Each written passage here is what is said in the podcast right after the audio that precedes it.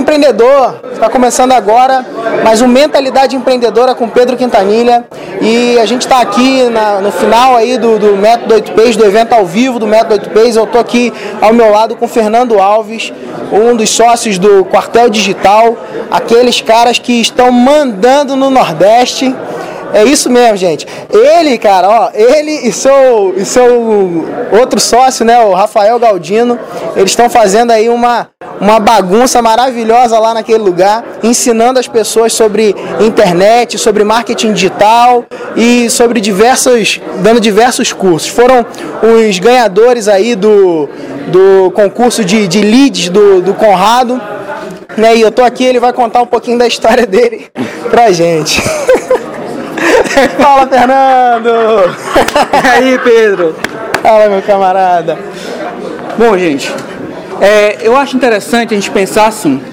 É, eu acredito que eu tenho uma história que envolve muito empreendedorismo. Eu aprendi uma coisa muito rápido. Quando eu ainda estava na faculdade, eu consegui o estágio dos sonhos, que era um estágio no Banco do Brasil. Por que, que era o estágio dos sonhos? Que era um estágio que pagava o dobro de qualquer estágio. Então todo mundo ficava naquela pilha. Eu estudava na Federal do Ceará e o pessoal ficava naquela pilha. Olha, você faz administração, tem que ir para o Banco do Brasil, que lá dá status, a grana é legal, vamos. E aí eu fiz uma prova, um teste e passei. Quando eu cheguei lá, eu percebi rapidamente que a coisa era muito engessada. Você viu os processos é, que estavam claramente errados. E aí você chegava, olha, por que, que a gente não faz, ao invés de ter que fazer isso, isso, isso, isso para chegar aqui, por que, que a gente não vai daqui para cá? Faz um caminho mais direto, faz uma coisa que seja mais efetiva. E a resposta padrão era, veio de Brasília. Ah, isso aqui veio de Brasília, a gente não pode mudar, porque isso aqui é um banco, uma corporação grande. Então eu descobri aí duas coisas importantes. Primeiro, eu não queria trabalhar numa empresa pública, porque as coisas são muito engessadas. Entendi. E segundo, que uma grande corporação ela é meio complicada, porque você não consegue liberdade de ação. E aí eu resolvi empreender. Muito legal, Fernando. E como é que foi esse início seu? Então, bom, você chegou aí nessa conclusão, né? Você estava lá na empresa pública, chegou a essa conclusão, beleza, vou começar a empreender. Como é que foi esse início? Foi fácil, cara? Cara, nunca é fácil. Tem que ser realmente você tem que ter muito foco e determinação, porque os obstáculos vão acontecer todos os dias. Meu primeiro empreendimento foi um portal de conteúdo, chamava Helpers, onde tinham artigos de carreira, negócios, marketing, entrevistas, dicas de livros. Eu achava aquilo super bacana. E aí a gente começou também a fazer alguns eventos. E aí Legal. foi um projeto legal, mas quebrou. Né? Caramba, então, cara. é, é uma coisa assim que eu sempre brinco assim que eu não tenho uma história assim de ah, aquele sucesso meteórico, eu tenho uma história de quebrar. certo?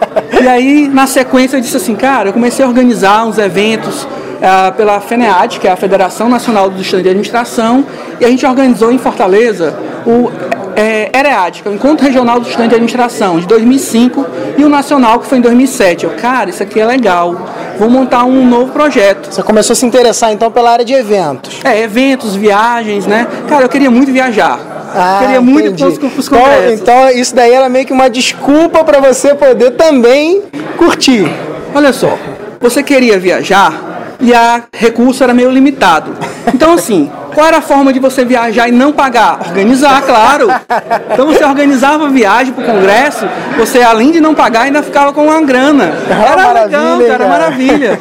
E aí, aí eu comecei com um projeto chamado ADM9, que aí a, a gente fazia palestra nas faculdades, vendia camiseta, fazia alguns eventos, e aí começou a organizar as primeiras viagens, aí eu disse, poxa, legal. A ADM9 era muito focada num público específico, que era o estudante de administração, e eu percebi que existia um mercado muito mais amplo que era o quê? Ah, o pessoal do direito, da enfermagem, ah, da fisioterapia, várias outras áreas. Eu disse, não, agora eu vou montar uma empresa. Legal. E aí eu resolvi montar uma nova empresa, que foi a Usina 7. A Usina 7 ela começou em 2007 e ela durou até 2010, onde a gente... Caramba. É, E aí, momento- mas e aí, foi sucesso? É, Essa foi um sucesso, né? essa começou da seguinte forma, né? A gente começou ah, o primeiro projeto, primeiro nosso, nossa primeira excursão era um congresso de direito. Eu, cara, direito, o pessoal que tem uma grana melhor do que o pessoal da administração, né? Então vamos lá. Vai ser, Esse vai ser bom. vai ser bom. Aí, resultado, começamos ali o processo de convencimento e um concorrente é, espalhou assim um boato falso, né? Ó, essa empresa aí já deu um monte de cano nos estandes de direita, eles vão fazer a viagem, cara. não vai acontecer. E eu tinha um ponto de equilíbrio. Eu precisava colocar 35 pessoas na excursão para pagar, do 36 ao 50 era lucro. Aí, eu, aí, obviamente, assim, a gente teve uma dificuldade, colocamos 28 pessoas. Caramba. Pois é. Mas aí o que, que acontece? Eu resolvi não cancelar a excursão. Ah, vamos dar seguimento, porque senão aquele boato vai Seria virar verdade. Fato, vai virar o fato. Então, ah, vamos fazer o seguinte, vamos dar o segmento. E aí, na sequência, o concorrente resolveu lançar um congresso de administração, uma viagem de um congresso que seria em Recife. Aí eu, poxa, a administração. Você aí era o, negócio... cara que dominava ali a, a, área, né? É, a administração aí, resultado. O cara começou a divulgar e aí montou, a gente montou um pacote super bacana que ia lá em é, Porto de Galinhas, passava em Olinda, ia para o congresso, ia para as festas, ia para tudo. E aí o resultado, que a gente conseguiu levar três ônibus lotados. E o concorrente na reta final ligou, ó, oh, eu só vendi seis, pelo amor de Deus, me ajuda, leva essas seis pessoas para mim. Caramba, cara, então ele virou o jogo, né? Virou totalmente. E aquele congresso de direito, que naquele primeiro momento eu levei ali 28 pessoas, no ano seguinte a gente conseguiu um mega sucesso. A gente levou seis ônibus, que eram três ônibus normais, cada um com 50 pessoas, e mais três double decks, que cabiam 60 pessoas. Ou seja, a gente levou 330 pessoas. Cara, foi um sucesso. E eu me senti muito, muito feliz. Muito legal. Só que o sucesso ele tem um problema. O sucesso, às vezes, ilude a gente. A gente pensa assim, poxa, tô dominando, cara, consigo levar seis ônibus para uma excursão, eu consigo fazer tudo. E aí foi o um momento em que, em 2010, eu dei um passo maior do que a minha perna. Caramba. Aí, resultado. Resultado, no dia 9 de outubro de 2010. Eu não quebrei, cara, aquela, aquela. Foi uma. Digamos assim, eu não quebrei, ah, cara, vou fechar a empresa, fazer outra coisa. Não, foi aquela quebra assim, apoteótica, que eu tive que vender tudo. Eu cheguei assim, cara, o que, que eu faço? Aí chegava lá em casa, opa, tem uma televisão, vamos ver quanto é que vale, vamos vender. Aí era para vender tudo, tudo, tudo, tudo, para começar de novo. E aí eu fui chamado por uma, por uma consultoria para é, trabalhar para eles, como gestor comercial dessa área de eventos, cursos, treinamentos. Então, no caso, você desistiu de empreender? Não, não. Eles me convidaram, fui lá, ouvi a proposta. E aí, ó, algo que essa pessoa me disse me incomodou bastante. Ele disse assim: olha, é, você tem que trabalhar aqui porque isso vai ser a oportunidade da tua vida. Ele disse isso, assim, ah, pelo amor de Deus. Gente, Ninguém faz a oportunidade da sua vida, você faz. Você constrói a partir do seu sonho, do seu foco, da sua determinação, do que você quer construir. E aí eu recusei. Cara, é louco. Tava ali quebrado, recusou? Recusei, Pedrão. Caramba, cara. E aí, você então recusou a dita, né? Disseram para você que era a oportunidade da sua vida, você não acreditava porque você tinha esse desejo de continuar empreendendo. É, eu queria empreender e aí eu percebi o seguinte: eu tinha lançado um, é, dentro de um desses projetos uma linha de camisetas que deu muito certo. Eu disse, cara, já sei, é, o e-commerce está bombando agora, então eu vou lançar um e-commerce de camisetas que eu consigo vender por todo o Brasil, vou ter escala. E aí eu comecei a pensar como seria isso, planejar, e aí eu consegui um livro que era uma pequena bíblia, só mil páginas, coisas que você lê assim rapidamente, 60 de noite, 15 minutos você lê, que foi o Google Marketing, que posteriormente virou os oito pesos do marketing digital. E aí eu fiquei sabendo que o Conrado Adolfo, que é o autor da metodologia, está em Fortaleza, é, num evento chamado Info Brasil. E nesse evento tinha um workshop que era paga parte. Só que, cara, tinha um problema. Um problema sério, Pedro. Hum, deixa eu ver se eu sei qual era esse problema, cara. Você não tinha grana para ir nesse evento. Pois é, cara. O problema é que eu estava quebrado. E aí eu tive que usar um fator que é importantíssimo para todo empreendedor. Isso, é, isso eu chamo de, carinhosamente, de fator cara de pau. certo? Então eu descobri que um dos patrocinadores uh, desse evento era uma consultoria. Justamente a consultoria que queria me contratar. E um grande amigo meu trabalhava lá, o Rafael, que hoje é meu sócio. Então eu cheguei para o Rafael e disse assim, Rafael, eu vi que a consultoria tem diversas é, tá patrocinando, eu sei que todo patrocinador tem uma cota aí de cortesia, você consegue uma para mim, cara? Aí ele falou, olha, Fernando, realmente é, a gente recebeu aqui algumas cortesias, mas já foram todas distribuídas para os consultores, eu só tenho a minha. Na mesma hora, assim, olha, cara, então não tem problema, eu só quero uma. Não, eu não precisava mais de uma, precisava? Não precisava, dele, não precisava. Era o que eu precisava. É verdade. Bom, e aí eles, não, não Cara dá, não dá. cara? Tem que ser, Pedro. Nessas horas, você tem que chegar e dizer assim, olha, eu sou uma pessoa tímida, que tem uma dificuldade, assim, de falar, eu tô fugindo dessa entrevista com o Pedro desde o primeiro dia, mas você tem que se trabalhar e dizer assim, cara, esse, isso é importante, eu tenho que fazer isso. E aí, para minha sorte, que depois virou para nossa sorte, o Rafael ligou para mim no dia anterior e disse assim, olha, Fernando, passa aqui, pega a minha inscrição, porque o presidente da empresa, o diretor de marketing, marcaram uma reunião bem nessa tarde. Eu, cara, vibrei, eu vibrei. E eu fui lá. E aí cheguei lá, Conrado apresentou os 8 P's, explicou as táticas de cada P, como é que fazia. E aí no final, ele começou a dizer, olha pessoal, ah, daqui a um mês vai ter em São Paulo a primeira certificação de consultores 8 P's do marketing digital. E eu comecei a notar que as pessoas ficaram muito interessadas, perguntar como é que era, como é que funcionava, Caramba. quanto era. E eu, mente empreendedora, opa, oportunidade. Só que eu fiquei na minha, né, naquele primeiro momento. Até que alguém faz, faz uma pergunta que eu considerei crucial. A pergunta foi a seguinte, Pedro. Conrado, quando é que vai ter em Fortaleza? E ele, olha, eu não tenho representante no Ceará. Nessa hora, eu quase dei um pulo assim, pá, vou pular da cadeira. Cara, não acredito, não tem representante. Aí eu, eu vou ter que falar com ele, eu vou ter que falar. E aí, cheguei no final do evento, o pessoal vai lá, tira foto, pede autógrafo do livro. Eu cheguei, comecei a conversar. Ele disse: Olha, Conrado, tudo bem, cara? Eu sou o Fernando, tá aqui meu cartão. E eu sou seu novo representante no Ceará. Ele olhou assim: Opa, como assim? Caramba. É tipo, como assim? É esse Ele não, ele não sabia. Você, você, na verdade, você não conhecia ele. Eu não conhecia Você, foi a primeira, você já conhecia o livro, mas não- ainda não tinha encontrado ele. Você considera isso, cara, um talvez um ponto de virada aí na, na tua história? O que, que você, você que, como que você vê esse, esse momento aí que você encontrou o Conrado e, e fez a proposta? Olha, é, eu considero é, aquela questão que eu falei. Eu tinha uma dificuldade, mas eu tinha uma meta. Eu queria voltar a empreender. E eu percebia que aquela era uma oportunidade ideal. E aí o Conrado começou a fazer várias perguntas e ver que eu estava por dentro. E aí ele chegou e disse assim, cara, quer saber? Organiza aí. Ou seja, eu não sei quem foi mais dois. Se foi eu, que fui lá, um tremenda cara de pau, e conversei com ele, ou foi ele que aceitou. E aí eu liguei pro Rafael. Assim, "Ca- Rafael, cara, tem uma novidade assim incrível para te contar. Aí ele falou brincando, ah, já sei. Pegou a representação do Conrado. Aí eu, cara, deixa de ser chato, deixa eu nem te contar as novidades. E eu percebi que ele ficou nervoso.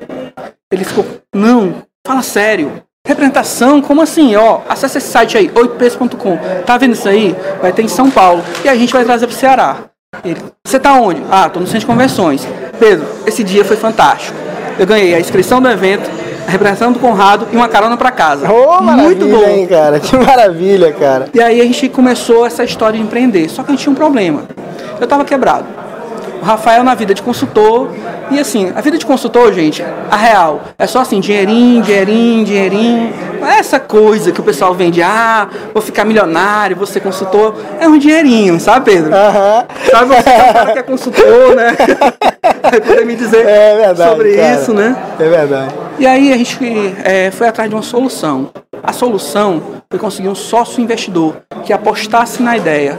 Eu tinha um amigo da faculdade que tinha lá é, uma possibilidade de ser esse investidor e a gente foi lá naquele trabalho de convencimento. Ele não era um cara digital, ele não tinha Twitter, ele não tinha Facebook, ele não tinha nada, mas ele apostou.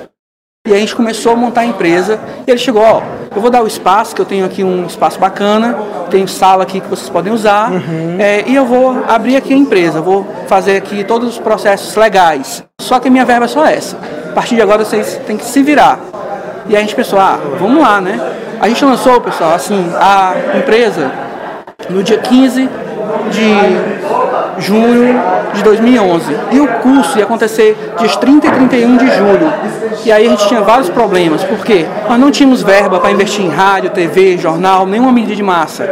A gente também não tinha credibilidade. Era uma empresa que estava acabando de acontecer, ninguém conhecia o quartel digital, ninguém tinha ouvido falar do quartel digital. E a gente não tinha, naquele momento, essas parcerias. A gente tinha uma meta, a gente tinha um sonho. Cara, foi a coisa assim mais louca que eu já fiz. A gente trabalhava de manhã, de tarde, de noite, de madrugada, virava noite, mas a gente conseguiu o objetivo. Então, o ponto da virada, Pedro, foi isso. Acreditar ali, cara, aquela é a oportunidade, eu vou focar tudo. Eu não fiquei, ah, vou fazer isso, mas se não der certo, eu tenho meu plano B, meu plano C. Eu disse, cara, esse é o meu plano, esse é o meu objetivo, é nisso que eu vou focar. E eu acredito que uma coisa que o empreendedor que ele tenta fazer várias coisas simultaneamente, ele acaba se enrolando, não conseguindo tanto resultado, e a questão é focar. Analise, pense, planeje. Quando você vê, é, é essa, é essa oportunidade, aí você vai lá, foca para ir direto. Faz acontecer. Mesmo. Faz acontecer. Muito legal, cara. Muito legal mesmo. Sua história é, é fantástica.